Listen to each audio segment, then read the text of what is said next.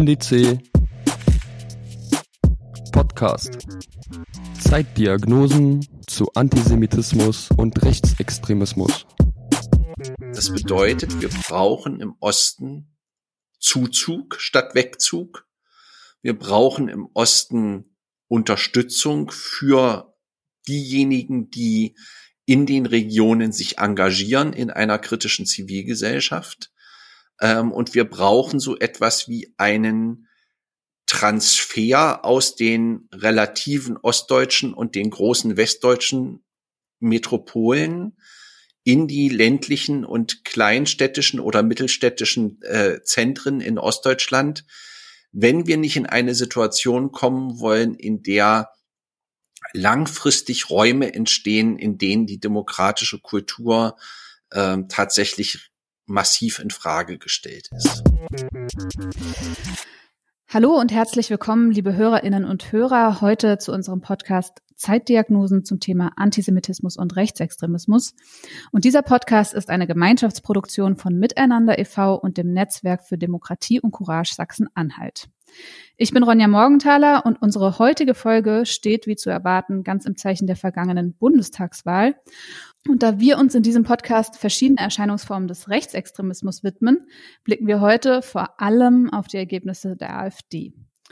Und wie das Wahlergebnis der AfD zu bewerten ist, das bespreche ich heute mit unserem treuesten Gast in dieser Sendung, mit David Begrich. Und David ist Mitarbeiter bei der Arbeitsstelle für Rechtsextremismus bei Miteinander e.V. in Magdeburg und gestaltet diesen Podcast inhaltlich maßgeblich mit. Und im Juni haben wir schon gemeinsam, damals zusammen mit Sebastian Friedrich, in unserer zehnten Folge die Ergebnisse der Landtagswahl in Sachsen-Anhalt nachbesprochen. Wir sind also schon etwas routiniert in Sachen gemeinsamer Wahlanalyse. Hi David, schön, dass du wieder hier bist. Hallo und schönen guten Tag. Und wer aus welchen Gründen AfD wählt und welche ostdeutschen Spezifika es in dieser Frage gibt, das haben wir in eben dieser Folge zur Landtagswahl in Sachsen-Anhalt schon sehr ausführlich besprochen. Ich kann euch auch nur empfehlen, äh, da nochmal reinzuhören, wenn auch euch die Frage umtreibt, warum die AfD genau im Osten so stark ist. Und wir haben in dieser Folge eben die politische Kultur in Ostdeutschland wirklich sehr ausführlich und in der Tiefe besprochen. Also hört das gerne nochmal nach. Jetzt aber zum Ausgang dieser Bundestagswahl. Die AfD kommt ja bundesweit auf 10,3 Prozent der Zweitstimmen, verliert also im Vergleich zu 2017 etwas mehr als zwei Prozent. Gleichzeitig holt sie 16 Direktmandate. 2017 waren es noch drei und davon alle in Ostdeutschland. Und in Westdeutschland ist die Partei einstellig, verliert überall an Zustimmung. In Sachsen und Thüringen ist sie stärkste Kraft. In Mecklenburg-Vorpommern und Brandenburg zweitstärkste Kraft. Die Partei ist also in Summe schwächer, aber hat sich vor allem lokal sehr stark verankert. David, auf der Bundespressekonferenz nach der Wahl haben sich Weidel und Meuthen ja auf offener Bühne ähm, ziemlich öffentlichkeitswirksam über die Interpretation dieses Wahlergebnisses gestritten. Ähm, was das innerparteilich für Kämpfe sind und wie das weitergeht, darüber sprechen wir später. Aber ähm, Meuthen meint, er wolle schonungslos analysieren und verbucht diese Wahl eher nicht als Erfolg. Und Weidel wollte sich das Ergebnis jetzt von ihm nicht schlecht reden lassen. Was würdest du denn sagen? Ähm, Erfolg oder Misserfolg? Wie hat die AfD abgeschnitten? Diese Frage muss man beantworten, je nach der Region, aus der man dieses Wahlergebnis betrachtet. Äh, die AfD hat in keinem westdeutschen Bundesland ein zweistelliges Ergebnis erzielt. Das ist für die Partei, die den Anspruch hat, eine bundesweit verankerte politische Kraft zu sein, ein Problem. Aber sie hat in Ostdeutschland ihr Ergebnis im Wesentlichen stabilisiert. Ähm, man kann jetzt noch mal fragen, warum das Ergebnis aus der Logik der AfD heraus gesehen zumindest nicht größer ausgefallen ist. Da würde ich sagen, die Bäume der AfD wachsen nicht in den Himmel. Ja, in gewisser Weise ähm, ist das Wählerinnen und Wählerreservoir auch im Osten, wie wir in der Wahlsoziologie sagen, ausmobilisiert. Also ich würde nicht von einem Erfolg, sondern von einem klassischen sowohl als auch sprechen. Die Bilanz in Westdeutschland fällt ernüchternd aus und im Osten kann sich die AfD zufrieden zeigen. Zum Begriff ausmobilisiert, bevor wir jetzt gleich diese lokale Verankerung und die AfD-Hochburgen genauer anschauen, Lass uns doch noch mal kurz auf den Wahlkampf und eben diese Mobilisierungserfolge, aber auch Misserfolge bei dieser Bundestagswahl für die AfD anschauen. Denn im medialen Diskurs war die AfD ja kaum präsent und hat es überhaupt nicht geschafft, ihre Themen so wirklich aufs Tableau zu bringen. Und mal abgesehen davon, dass das Zentrum für politische Schönheit äh, Wahlwerbung der AfD eingesagt hat, woran lag das denn deiner Meinung nach, dass diese Partei im Wahlkampf im öffentlichen Diskurs praktisch keine Rolle gespielt hat?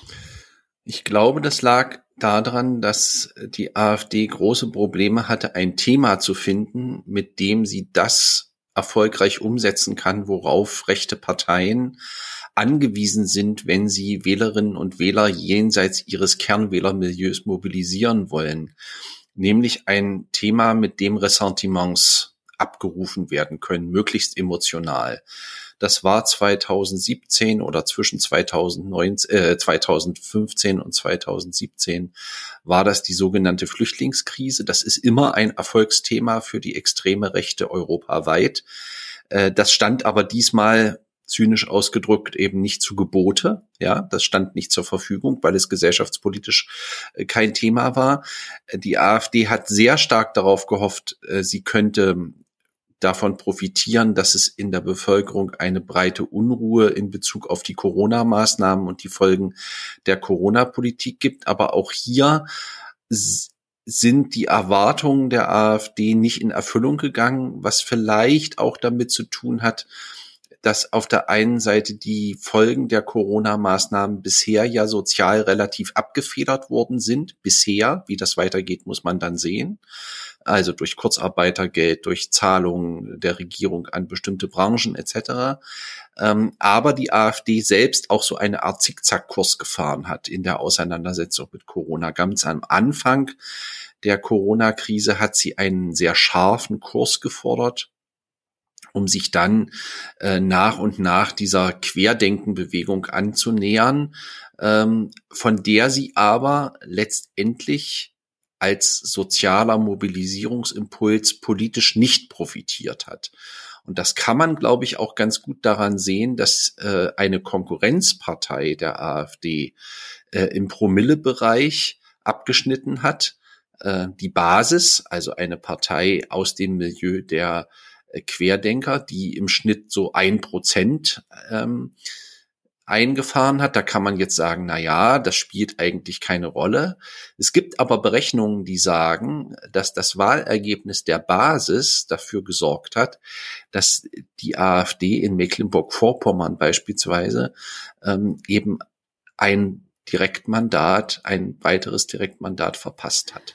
Du hast vorhin schon gesagt, dass die AfD ihr ähm, Wählerklientel ausmobilisiert hat. Ähm, das habe ich auch in einem anderen Interview von dir schon gehört. Hat die Partei denn mit ihren 10 plus x Prozent jetzt eine gläserne Decke erreicht? Also ist das jetzt die viel beschworene Stammwählerschaft, die man erreicht hat und darüber hinaus geht jetzt nichts mehr? Ah, sehr gute Frage. Also die Spreizungsbreite ähm, der Mobilisierbarkeit der AfD-Wählerschaft liegt so zwischen 10 und 20, vielleicht auch etwas über mehr als 20 Prozent. Ähm, dafür, dass die Partei ähm, nach Aussagen von Björn Höcke eigentlich aber eine Volkspartei werden will, die bei 30 Prozent plus X liegt, ähm, und der Orientierungsrahmen, an dem zumindestens Höcke sich orientiert, ähm, der ist der Front National in Frankreich, also eine breit verankerte rechtsextreme Bewegung beziehungsweise Partei in Frankreich. Das ist der Referenzrahmen. Davon ist die AfD in Deutschland weit weg. Ja, das muss man ganz klar sagen. Aber jetzt lohnt sich ein Blick auf die vielleicht auch grafisch dargestellte Wahlkarte und da zeichnet sich eben ganz deutlich das Gebiet der neuen Bundesländer der ehemaligen DDR sehr deutlich in Blau ab. Und das hatten wir schon einmal bei den zurückliegenden Wahlen, dass wir einen überproportional hohen Anteil ähm, des Wahlergebnisses der AfD in den ostdeutschen Bundesländern hatten, unter der Voraussetzung des Umstandes, dass die ostdeutschen Landesverbände Sachsen, Sachsen-Anhalt, Thüringen, aber auch Brandenburg zu den Landesverbänden gehörten, die von Beginn an einen scharfen Rechtskurs innerhalb der AfD verfolgt haben und diesen auch vorangetrieben haben. Ähm, und es lohnt sich, die Frage zu stellen, ähm, ob die Wählerinnen und Wähler der AfD diese Partei wählen, weil sie den programmatischen Prämissen der Partei zustimmen, die sich seit der Gründung 2013 sehr stark radikalisiert haben, oder ob sie damit Protest ausdrücken wollen. Das, diese Debatte wird immer noch geführt, obwohl uns zumindest in einem Teil der sozialwissenschaftlichen Forschung gesagt wird, dass insbesondere die AfD-Wählerschaft im Osten, und da spreche ich jetzt explizit äh, das Maskulinum an, weil ein Großteil der Wähler der AfD Männer aus der mittleren Generation Kohorte mit der formalen Qualifikation als Arbeiter und Angestellte sind. Ähm, also ich benutze ganz bewusst nicht äh, sozusagen eine geschlechterneutrale oder andere Sprechform. Und das muss man sich nochmal eben genauer ansehen. Und die sagen uns, die Partei wird zum, von der Kernwählerschaft aufgrund ihrer programmatischen Aussagen gewählt. Das heißt, es gibt hier eine, ein Einverständnis, eine Zustimmungsbereitschaft zu den programmatischen Kernaussagen der AfD, von denen ich sagen würde, dass sie rechtsextrem sind. Es kursiert ja auch ähm, im Zusammenhang mit der AfD und den Wahlergebnissen jetzt vor allen Dingen im Osten auch immer mehr der Begriff Lega Ost.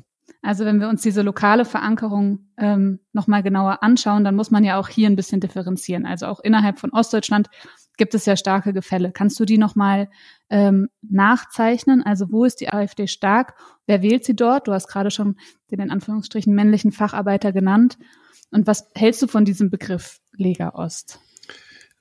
Also der Begriff Lega Ost, der stammt nicht von mir, sondern er stammt von dem ähm, rechten Theoretiker Karl-Heinz Weismann, der ihn in der rechten Wochenzeitung Junge Freiheit für den Umstand geprägt hat, ähm, dass die AfD in Ostdeutschland eben Wahlergebnisse bei 20 Prozent plus X zu erzielen vermag. Und der bezieht sich natürlich ähm, politisch auf die Lega Nord, eine regionalistische rechtsextreme Partei, äh, in Italien, die ihren politischen Aufstieg dem Umstand verdankte, damals zumindestens verdankte, äh, dass sie sozusagen eine äh, sezessionistische Klientelpolitik für den reichen Norden Italiens machte. Damit enden auch die Parallelen, ähm, weil der Umstand ist schon der, wie du auch schon in deiner Frage angedeutet hast, ja, die neuen Bundesländer sind in der Grafikkarte relativ blau, aber die Blautöne an sich, dies lohnt es sich dann doch noch mal anzusehen. Und da haben wir es mit mehreren Aspekten zu tun. Wir haben es mit einem Metropole-Peripherie-Gefälle zu tun. Das heißt, in den relativen Metropolen Ostdeutschlands, also sagen wir mal Leipzig, äh, Potsdam, Jena, Halle, ähm, da ist die AfD ähm, erzielt die AfD nicht so hohe Wahlergebnisse wie im ländlichen und kleinstädtischen Raum. Ähm, und wir haben es mit einem Nord-Süd-Gefälle zu tun. Also das Wahlergebnis der AfD äh, fällt in Mecklenburg-Vorpommern deutlich geringer aus als äh, im Südosten Sachsens beispielsweise, also rund um das Zittauer Gebirge beispielsweise. Aber auch im Süden Sachsen-Anhalts ist die AfD stärker als beispielsweise in der Altmark. Und das ist eine Tendenz, die wir schon bei den Landtagswahlen in Sachsen-Anhalt 2016 zu beobachten hatten ähm, und die man sich wahlsoziologisch unter verschiedenen Aspekten nochmal anschauen kann. Der eine Aspekt wäre die Frage zu stellen, ob es interessant ist, eine Korrelation herzustellen zu den Wahlergebnissen der NPD in Sachsen Ende der 90er Jahre, Anfang der 2010er Jahre. Und das kann man bejahen, weil dort, wo heute die AfD stark ist, ist auch damals die NPD stark gewesen. Ich will das mal auf die Formel bringen, zu sagen, die NPD hat eine Saat ausgebracht und die AfD fährt in gewisser Weise die Ernte ein. Und was ich damit meine, ist die Normalisierung der Anwesenheit von rechtsextremen Politikangeboten. Die ist eben sehr weit fortgeschritten. Und dann haben wir es mit in den Bundesländern eben mit unterschiedlichen politischen Kulturen zu tun. Also Mecklenburg-Vorpommern ist von einer anderen politischen Kultur geprägt als Sachsen oder Sachsen-Anhalt. Ähm, und wir haben es natürlich mit Mentalitätsbeständen zu tun, ähm, die eigentlich zeitgeschichtlich zurückgehen bis weit in die Zeit der Weimarer Republik, ja, ähm, bei der Frage, wo gibt es eine Wählerbereitschaft im weitesten Sinne autoritären Politiklösungsmodellen zuzustimmen. Das muss man sich im Einzelfall ansehen, aber dann stellt man fest, dass es da dort so etwas wie eine regionale Kontinuität gibt. Lässt sich denn diese regionale Kontinuität ganz spitz gefragt auch darauf zurückführen, inwiefern die Regierungsparteien in den letzten Jahrzehnten die Auseinandersetzung mit rechtsradikalen Gedankengut und rechtsradikalen Kräften gescheut haben. Also das war ja vor allen Dingen in Sachsen durch die CDU massiv und ist auch immer noch so. Ist das vielleicht in Mecklenburg-Vorpommern und Brandenburg anders gewesen? Hat da die Zivilgesellschaft und auch die Regierungsparteien eigentlich einen anderen Kurs gefahren gegenüber ähm, ja, rechtsextremen gesellschaftlichen Positionen und Kräften? Ja, es hat schon mit der Frage zu tun, ähm, ob und wo funktionieren so etwas wie gesellschaftspolitische Grenzziehungen gegenüber der extremen Rechten und ihren Versuchen, ähm, in der Mitte der Gesellschaft Politikangebote zu machen. Ähm, und die Debatte ist ja nicht neu und ähm, in den letzten Tagen ist sie ja sehr intensiv geführt worden am Beispiel des ehemaligen Ostbeauftragten Marco Wanderwitz, der ja als CDU-Bundestagsabgeordneter im Wahlkampf etwas getan hat, was ich äh, ziemlich mutig finde, nämlich, dass er sich sehr, sehr deutlich ähm, nicht nur von der AfD abgegrenzt hat, das, äh, das ist eine rhetorische Formel vielleicht, ähm, sondern er hat eine offensive Auseinandersetzung mit dem Wählerklientel der AfD auf einer Ebene der politischen Konfrontation gesucht. Und das ähm, war für das, für den politischen Resonanzraum, in dem er sich bewegt, neu. Ähm, und er ist dafür, um es mal vorsichtig auszudrücken, auch nicht gerade belohnt, sondern eher bestraft worden. Ähm, und man kann ganz klar sagen, in den Bundesländern, in denen es eine weiter als 15 Jahre zurückreichende Tradition der äh, kritischen Auseinandersetzung mit den Politikangeboten der extremen Rechten, vor allen Dingen im kleinstädtischen und ländlichen Raum gibt. Und das ist in Brandenburg und Mecklenburg-Vorpommern eben durchaus der Fall. Dort gelingt es offenkundig, ähm, die Politikangebote der extremen Rechten, in dem Fall eben dann auch der AfD, zumindestens zu dämpfen. Ja, also es gelingt sicher nicht, sie ganz zurückzudrängen, aber äh, diese diese Hegemoniefähigkeit, die wir in Sachsen sehen, ähm, das Maß an Normalisierung der Repräsentanz von äh, nicht nur Vertretern der AfD, sondern ja von im Grunde genommen deutlich rechtsextremen Diskurselementen in der politischen Kultur Sachsens, das ist kein neues Phänomen. Das diskutieren wir im Wesentlichen seit 20 Jahren. Äh, und das Ergebnis der AfD in Teilen Sachsens ist Spiegel davon. Ich habe heute Morgen auch einen Tweet von Christian Bangel, der ja unter anderem den Begriff der Baseballschlägerjahre so populär gemacht hat, gelesen, in dem er schreibt, dass vor allem auch demografische Faktoren als Erklärung des Wählerverhaltens viel zu sehr vernachlässigt werden. Also dass der Wegzug von jungen Menschen in den letzten Jahrzehnten äh, aus den neuen Bundesländern sehr maßgeblich ist für die Wahlerfolge und dass sich erst wieder etwas ändern wird, wenn auch der Osten in der Fläche und eben nicht nur in den Zentren Zugzug erlebt. Teilst du diese Einschätzung? Na, spitzen wir es doch mal zu. Ähm, und zwar in zwei Richtungen. Ähm, dieser, diesen Wegzug oder die Abwanderung darf man ja nicht nur in der Perspektive der letzten 20 Jahre betrachten, sondern sie müssen für das Gebiet der heutigen ostdeutschen Bundesländer im Kontext der letzten 60 Jahre betrachtet werden. Also seit 60 Jahren verlassen systemübergreifend aus sehr unterschiedlichen Gründen Menschen, die über ein hohes soziales und kulturelles Kapital, aber auch über eine kollektive und individuelle Flexibilität, Engagementbereitschaft und Bewusstseinsebenen verfügen, dieses Land. Und das hat Folgen. Erster Punkt. Zweiter Punkt. Frauen.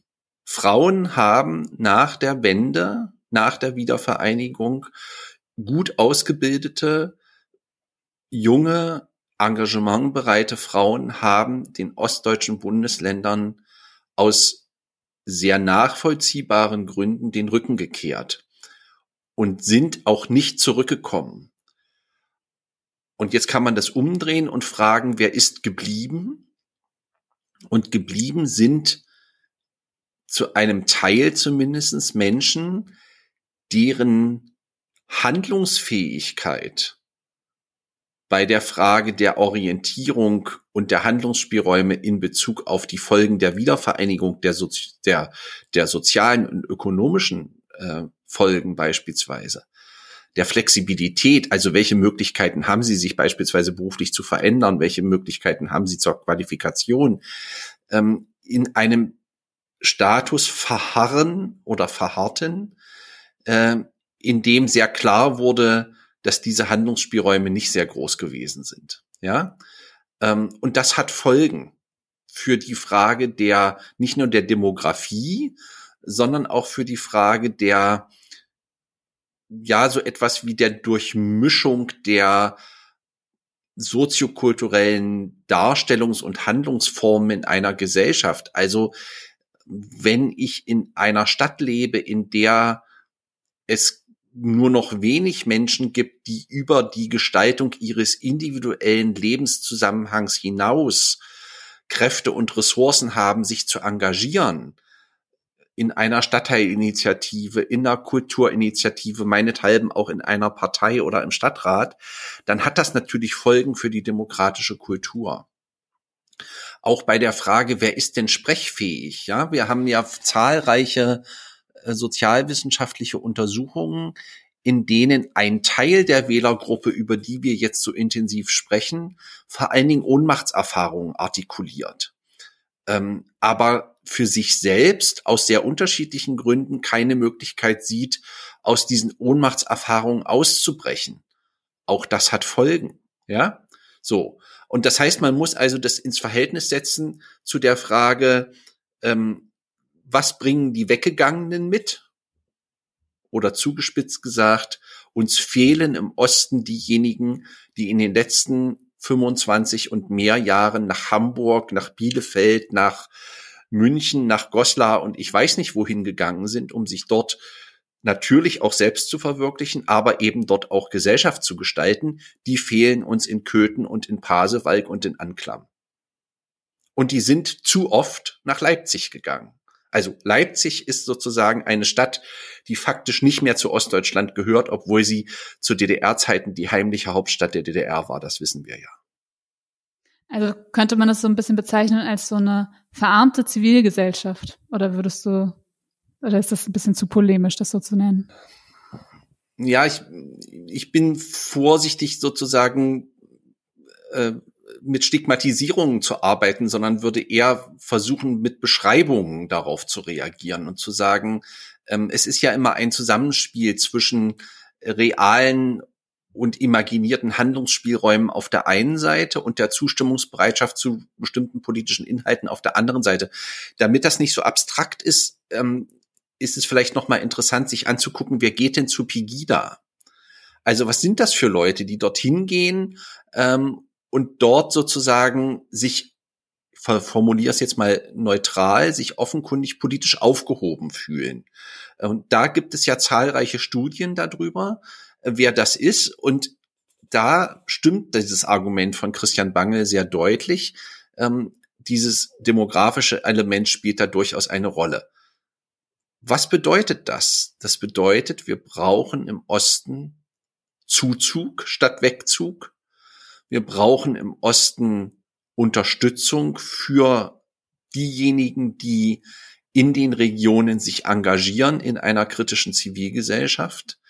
Ähm, und wir brauchen so etwas wie einen Transfer aus den relativen ostdeutschen und den großen westdeutschen Metropolen in die ländlichen und kleinstädtischen oder mittelstädtischen äh, Zentren in Ostdeutschland, wenn wir nicht in eine Situation kommen wollen, in der langfristig Räume entstehen, in denen die demokratische Kultur äh, tatsächlich massiv in Frage gestellt ist.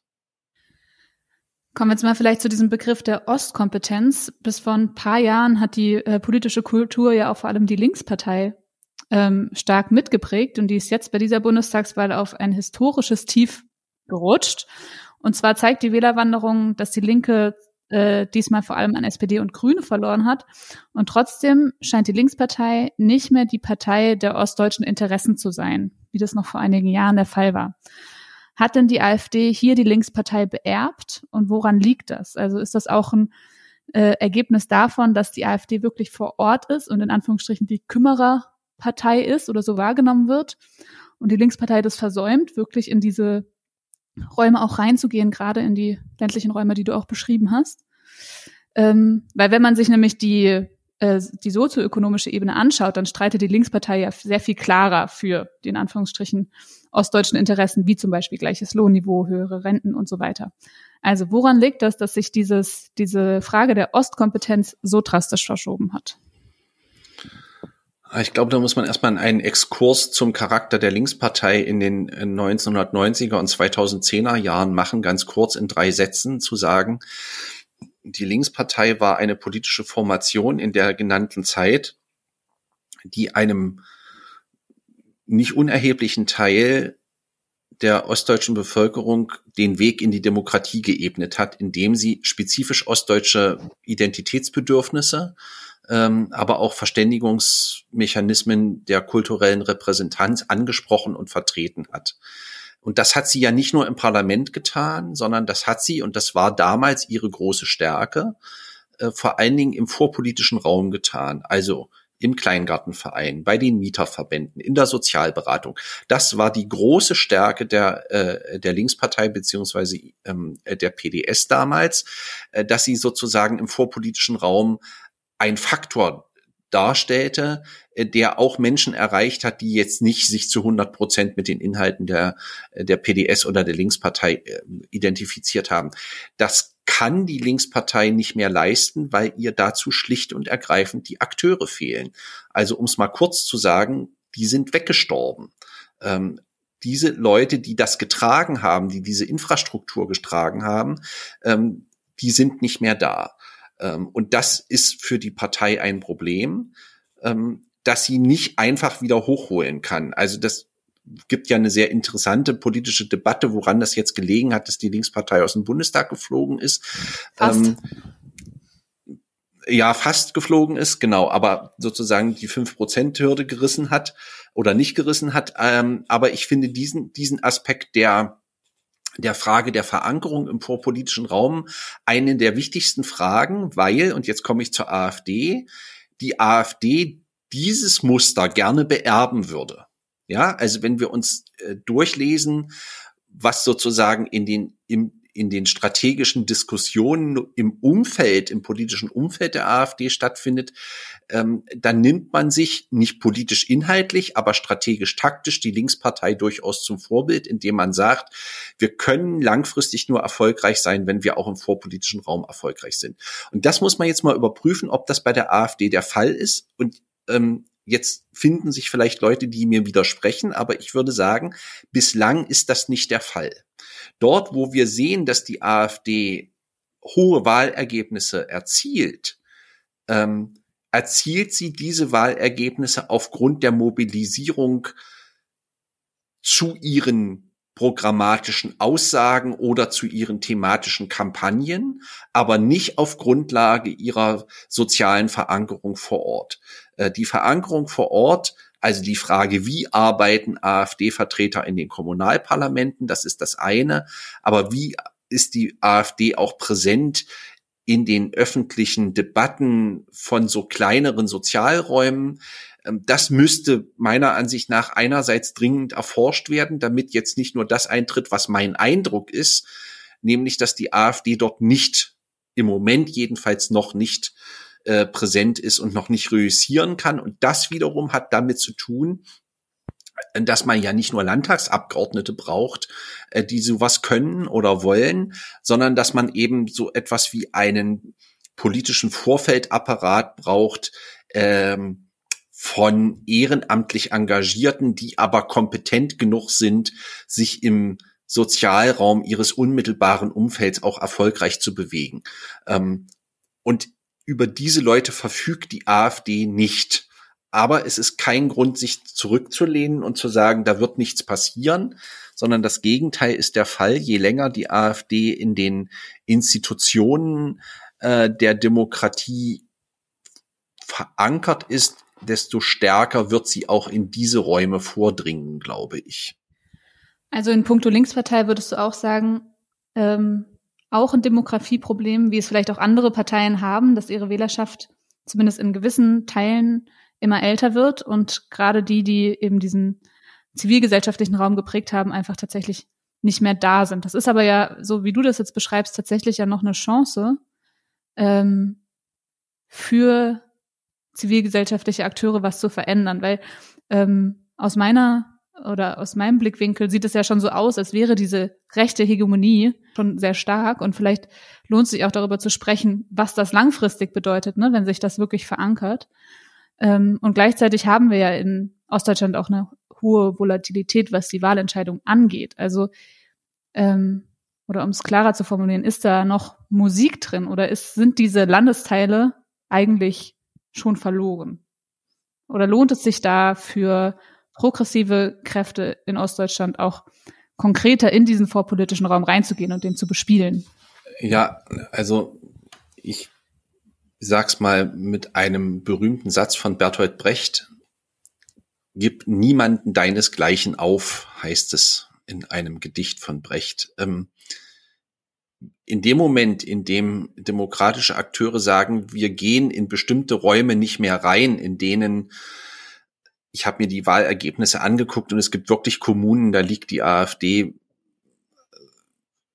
bei, also es gibt eine Kommune beispielsweise in Sachsen-Anhalt, da hat sie etwa mehr als 64 Prozent der Stimmen geholt. Das ist ein ganz kleines Dorf, ja, ähm, das ich gut kenne und ich kenne auch Menschen, die in diesem Dorf leben ähm, und die kennen mich und von denen bin ich mir sicher, dass sie nicht AfD gewählt haben. Was will ich damit sagen? Ich will damit sagen, ähm, das Umgekehrte ist der Fall. Also wir brauchen ähnlich wie in der Debatte nach 2016 eine Änderung des Wahrnehmungsfokus der Debatte um die AfD.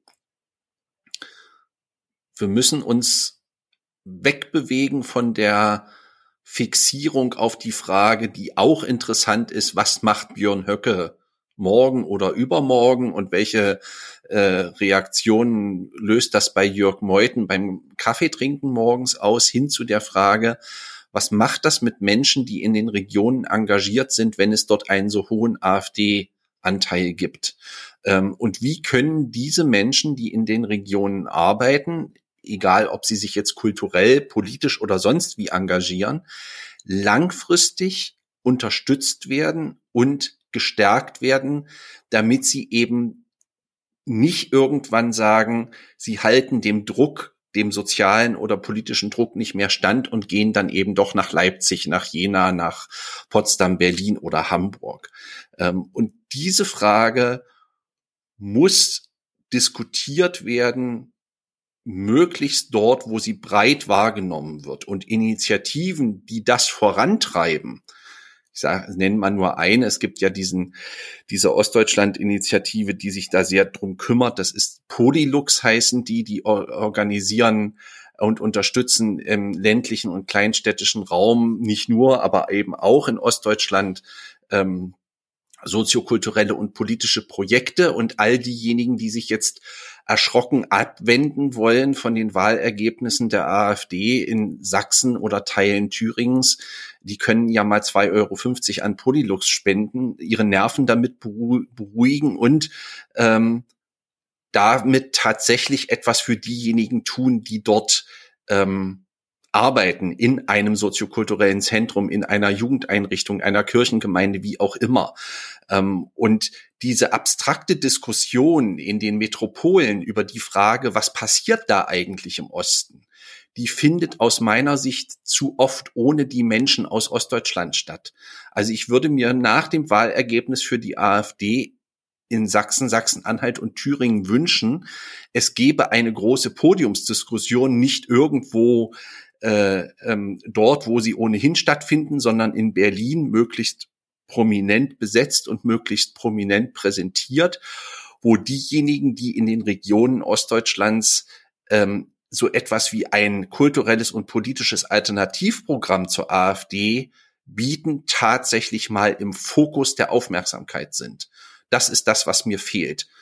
Und wenn das in Leipzig stattfindet, ist es auch okay. Okay, das ist ein guter Appell. Ich hoffe, ähm, genug Menschen hören diesen Podcast, äh, die sich jetzt ähm, berufen fühlen, sowas in die Wege zu leiten. Also, ihr habt's gehört. Ähm, ein sehr mächtiges Narrativ auch in diesem Wahlkampf war ja ähm, Aufbruch und Veränderung. Also nach 16 Jahren Merkel und CDU-Regierung gab es vielleicht sowas wie eine Wechselstimmung, auch wenn Olaf Scholz ja diesen Merkelschen Stil ziemlich gut übernommen hat und damit auch sehr erfolgreich war, so die Leute zu beruhigen. So es äh, ändert sich nicht allzu viel. Und trotzdem haben fast alle Parteien damit geworben, dass sie Deutschland fit für die Zukunft machen wollen. Und im Angesicht der Klimakrise äh, meint das ja auch vor allem den ökologischen Umbau der Gesellschaft, der immer drängender und notwendiger wird und ähm, auf den wir auch in irgendeiner Form zusteuern. Welche Rolle spielt denn die Angst vor Veränderung ähm, bei der AfD und auch bei den WählerInnen der AfD? Oder sagen wir WLAN der AfD, es sind ja hauptsächlich Männer. Ja, bleiben wir doch mal bei diesem Aspekt der Ökologie, weil ich den einen sehr wichtigen, sehr wichtigen Aspekt finde. Ähm, nämlich bei der Frage, wie es zu einer Vermittlung kommt zwischen den Erfordernissen eines ökologischen Umbaus der Gesellschaft auf der einen Seite und dem Umstand, dass es ganz offenkundig Menschen gibt und nicht zu knapp in Ostdeutschland, die unter den Voraussetzungen der gegenwärtigen ökonomischen Bewältigungsstrategien der ökologischen Krise Angst haben müssen.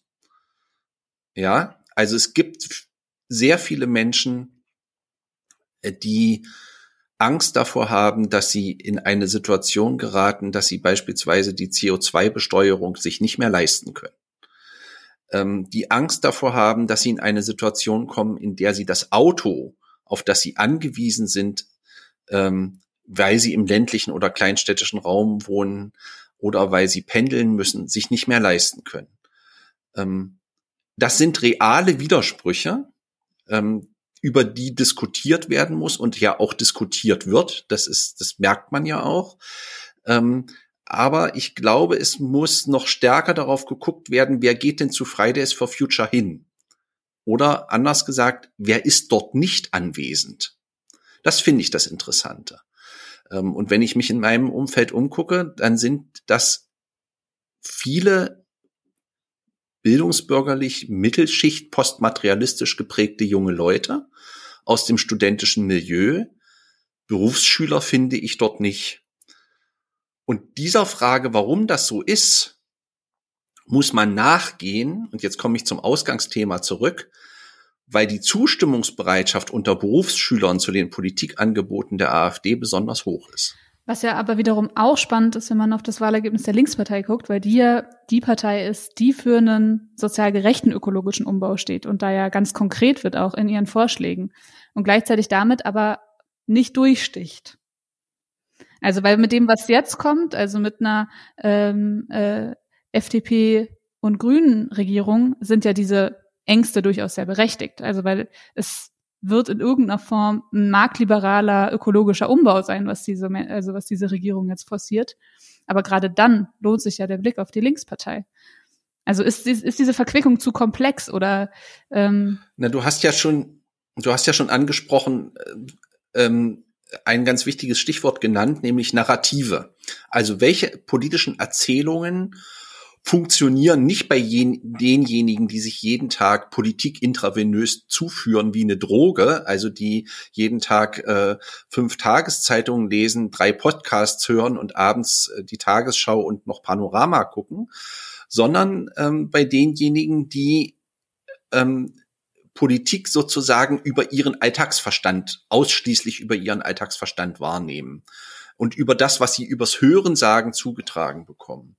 Und wenn politische Erzählungen bei diesen Menschen nicht ankommen, ähm, und das ist ja offenkundig, dass das nicht der Fall ist, ja, sozusagen so, ähm, da, dann ist das ein Problem. Und um auf das Ausgangsthema zurückzukommen, die AfD hat im Wahlkampf einen Spin zu einem Spin gegriffen, der gar nicht so ungeschickt war der sagte, Deutschland aber normal. Und im Mittelpunkt des Wahlkampf oder des eines der, der, der Wahlvideos der AfD stand ein ganz normaler Facharbeiter Mitte 40, verheiratet, zwei Kinder oder ein Kind oder wie auch immer, der dabei gezeigt wird, wie er morgens zur Arbeit fährt. Ähm, klischeehafter geht es schon nicht mehr. Am Ende des Videos tankt er sogar Diesel ja, also das sind alles sozusagen so Signalelemente gewesen, die sagen, ähm, da werden bestimmte Klischees, bestimmte Vorannahmen natürlich auch politisch in Dienst genommen und verstärkt. Und wenn ich verhindern will, dass es zu einem zu einem Auseinanderfallen zwischen der Frage des ökologischen Umbaus der Gesellschaft auf der einen Seite und der Frage der sozialen Gerechtigkeit kommt, dann muss ich, bevor ich dazu politische Konzepte entwickle, erstmal zur Kenntnis nehmen, dass es Menschen gibt, die aus sehr unterschiedlichen Gründen, sowohl materiellen Gründen der Ex ihrer materiellen Existenz als auch daraus resultierend ihrer Bewusstseinslagen und ihres politischen Alltagsverstandes, ähm, dem Impetus und dem Habitus der Ökologiebewegung, dieser neuen Ökologiebewegung skeptisch bis ablehnend gegenüberstehen. So, das, so, um, um dann in dem nächsten Schritt zu gucken, und das gibt es ja durchaus auch, ja, wo kann man denn politische Bündnisse schließen, wo kann man in Interaktion treten, ähm, wo kann es eine Vermittlungsebene geben. Und jetzt erzähle ich das mal ähm, an einem Beispiel. Ich war vor zwei Jahren eingeladen auf dem Klimacamp in der Nähe von Leipzig. Ich weiß nicht mehr, wo das genau war. Und da habe ich einen Workshop gegeben zur Industriegeschichte der DDR. Ähm, und an diesem Workshop haben vielleicht 60 junge Leute teilgenommen, von denen die Hälfte zwischen oder über die Hälfte zwischen Anfang 20 und Mitte 30 waren, von denen niemand einen Facharbeiterberuf erlernt hatte. Ja, es waren alles Studierende. Ähm, und das prägte und prägt auch deren Bewusstseinslagen. Und das heißt, ähm, in dieser Auseinandersetzung, wenn man verhindern will, dass, dass rechte Akteure wie die AfD sozusagen ähm, die politischen Widersprüche im Kontext der Ökologiedebatte besetzen, muss man dieses Element drehen. Also man muss in eine Debatte kommen, ähm, zu sagen, wie, wie funktionieren Ökologiediskurse von rechts auf der einen Seite. Das finde ich ein sehr wichtiges Thema, ähm, weil die weil das Milieu sich sehr intensiv darum bemüht gerade, nicht, nicht nur gerade, sondern schon seit längerem. Ähm, und man muss auf einer zweiten Ebene gucken, wie man die Perspektive von Menschen einbringt, äh, die jetzt nicht so gewohnt sind, sich vegan zu ernähren oder ähnliches zu tun. Vielleicht noch zwei Fragen zum Schluss, ähm, wenn wir mal ein bisschen versuchen, ähm, in die Zukunft zu schauen und die zu skizzieren. Also es gibt in der Partei schon lange einen Richtungsstreit und du hast vorhin schon gesagt, in welche Richtung der tendiert. Die Partei hat sich in den letzten Jahren immer weiter radikalisiert. Welche Rolle spielt da jetzt dieses Wahlergebnis? Also ich habe vorhin diese äh, wunderschöne Bundespressekonferenz äh, schon erwähnt, in der man sich fragt, ob die ob Weile und Meuthen eigentlich abseits von solchen Terminen eigentlich überhaupt miteinander sprechen. Aber kann sich denn Meuthen jetzt bald äh, zu Petri und Lucke gesellen? Also wie wird sich die AfD weiterentwickeln? Wird der Kurs in Richtung Radikalisierung so weitergehen? Also ich vermute, dass das Wahlergebnis von denjenigen, die seit langem den Rechtskurs der AfD vorantreiben und das ist vor allen Dingen Björn Höcke und sein politisches Umfeld. Das Wahlergebnis in den westdeutschen Bundesländern dazu in Dienst genommen werden wird, zu sagen, seht her, ähm, die politische Ausrichtung der westdeutschen Landesverbände an der sogenannten bürgerlichen Mitte. Damit ist natürlich vor allen Dingen die äh, Wählerschaft oder die Wählerklientel von CDU und FDP gemeint, ist falsch. Ähm, richtig ist die Orientierung an denjenigen, von denen die AfD im Osten am meisten profitiert. Das ist das Nichtwählermilieu beziehungsweise ehemalige Wählerinnen und Wähler von SPD, SPD und Linken und so weiter. Ähm, diese Debatte wird sich verschärfen und es wird in Dienst genommen werden ein ja, was heißt weitere Radikalisierung? Man kann sich natürlich fragen, wie weit kann man denn die Partei noch radikalisieren? Ja, also ähm, jetzt sitzt im Bundestag ein Mann, der von sich selber gesagt haben soll, ich bin das freundliche Gesicht des Nationalsozialismus. Gut, er ist jetzt im Moment nicht Mitglied der Fraktion, aber ne, also sozusagen Radikalisierung schwieriger Begriff in dem Zusammenhang, aber eher eine Verstetigung dieses wirklich strammen Rechtskurses der AfD, der ist zu erwarten. Und damit läuft das im Grunde genommen im Wesentlichen auf eine paradoxe Situation zu. Man darf mal nicht vergessen, dass die Mehrzahl der Mitglieder der AfD, die sitzt im Westen. Ähm, man darf mal nicht vergessen, dass die Mehrzahl der Wähler der AfD die sitzen im Westen, auch wenn der prozentuale Anteil nicht so hoch ist wie im Osten. Ja, also die ostdeutschen Bundesländer haben 15,9 Millionen Einwohner. Ähm, Bayern und Baden-Württemberg zusammengenommen oder Nordrhein-Westfalen hat sozusagen natürlich mehr Einwohner als die gesamten ehemalige äh, ehemalige DDR, die ostdeutschen Bundesländer.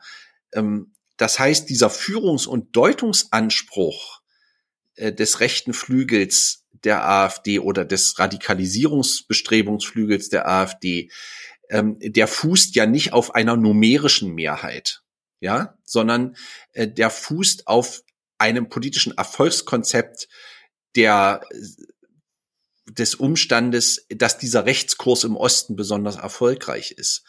Und damit sind wir wieder beim Anfang. Ich glaube, dass die AfD im Moment zumindestens durchaus ähm, in der Situation ist, dass sie eine Lega Ost sein könnte, ähm, nämlich dass der Schwerpunkt ihrer politischen Handlungsfähigkeit sich demnächst stärker im Osten konzentrieren wird, als das den westdeutschen Landesverbänden der AfD lieb ist. Vielleicht als letzte Frage, was bedeutet denn das für ähm, die gesellschaftliche Spaltung beziehungsweise den Riss zwischen Ost und West? Wird der eher noch vertieft?